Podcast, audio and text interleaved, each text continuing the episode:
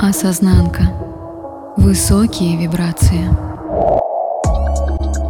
Всем привет! С вами третий выпуск сезона на канале Осознанка и в эфире я, Наташа. Радость ваша. Я профессиональный астролог и продажник, коуч и акашист. Так называются люди, кто читает хроники Акаши. Веду прогноз на радио и меня печатает «Комсомольская правда». Теперь, когда вам ясно, с кем вы имеете дело, я хочу поговорить с вами про духовное и материальное. План мероприятия таков. Сначала мы обсудим, что такое духовность и что такое материальное. Дальше мы с вами посмотрим, как можно сочетать медитацию на богатого мужика, мешок с деньгами и высокий духовный смысл.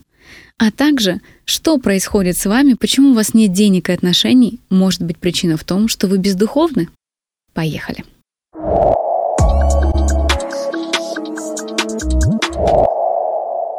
Итак, История этого подкаста родилась из мнения двух довольно популярных людей, которые заявляют, что идеально сочетают нечто материальное и нечто духовное. Они вроде как и медитируют, и вроде как продают что-то. И именно это называется сочетание духовности и материи. Поэтому вопрос первый. Что такое духовное и что такое материальное?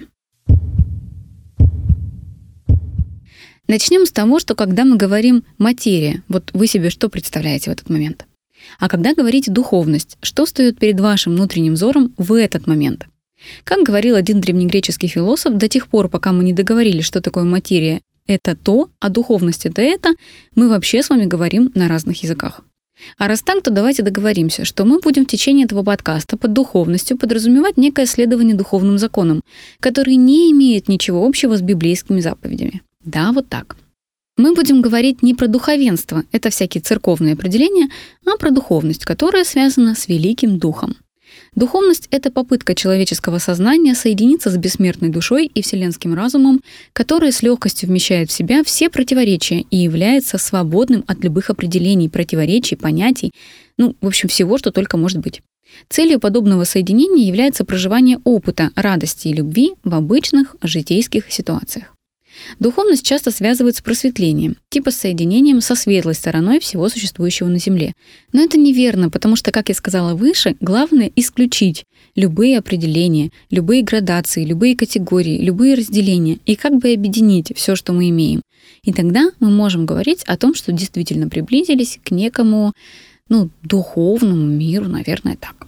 Материальностью мы будем называть страсть, желание секса, денег, еды, наживы, создание вокруг себя бытового и физического комфорта, а также тягу к роскоши и хорошей жизни, ну, в самом общем понимании этого слова.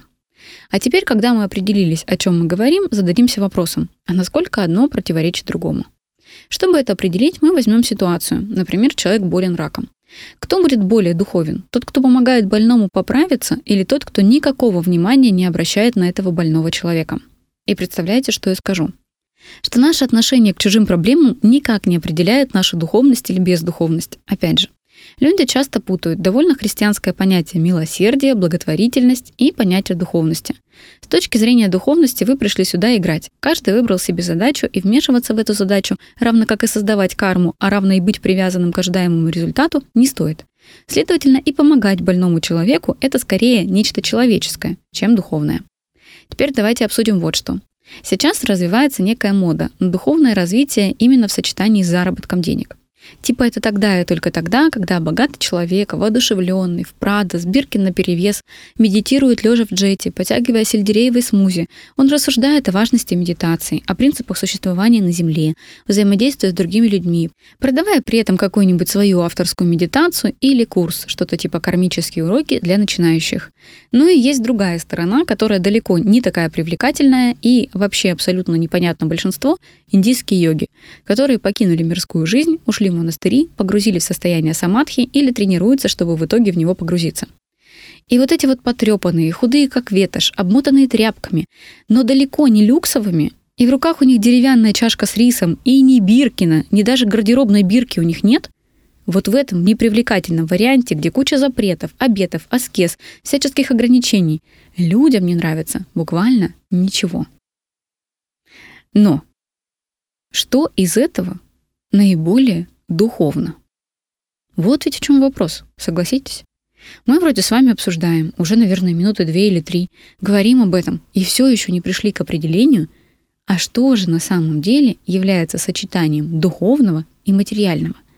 Если типа материальное и духовное сочетают просветленцы из джетов, и это хорошо, просто потому что человеку это приятно, а йоги не сочетают материальное и духовное. Но ведь йоги все еще живут в материальном мире, в человеческом теле, они едят тот же самый рис хотя бы, и это тоже материальная составляющая. И у них в руках, да, не Биркин, но чашка с рисом. И это тоже материя. Так правда ли, что они так от нее далеки? Как можно сочетать медитацию на богатого мужика, мешок денег и высокий духовный смысл? Честно говоря, никак. Медитация вообще не является признаком духовности. Настоящая медитация представляет собой концентрацию всех органов чувств, мыслей, состояний на чем-то одном. Ну, типа такая фокусировка. Именно для развития концентрации и происходят все вот эти манипуляции. И для этого вообще не нужна музыка или какой-то разговор на фоне. Закадровый текст. Все это не обязательно. Она может быть стоя, лежа, сидя, в людном месте, в пустынном месте, без разницы абсолютно. Медитация никак не связана с тем, что мы о ней представляем, с тем, что стало популярным, с тем, что получило развитие на широкие массы.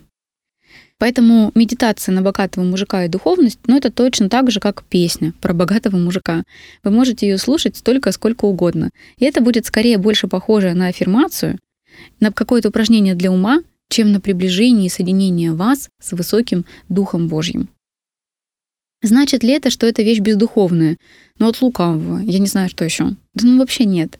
Все, где приложена энергия творения, уже одухотворено. Все, что сделано со смыслом, одухотворено. С точки зрения эзотерики, душа не приходит страдать в этот мир, она приходит сюда развлекаться.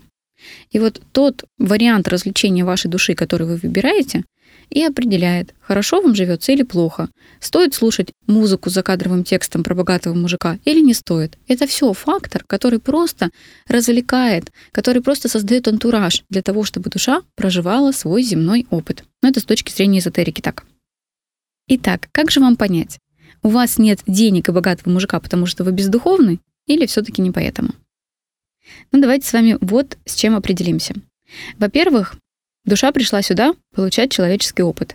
И все человеческое включает в себя радости телесные. И даже ваше эго непомерное — это тоже максимально человеческая вещь. Человеческая вещь — благотворительность, очень человеческая вещь — наряжаться, рожать детей, ссориться с мамой, любить папу, любить своего мужа, заниматься с ним сексом. Все это максимально человеческие вещи.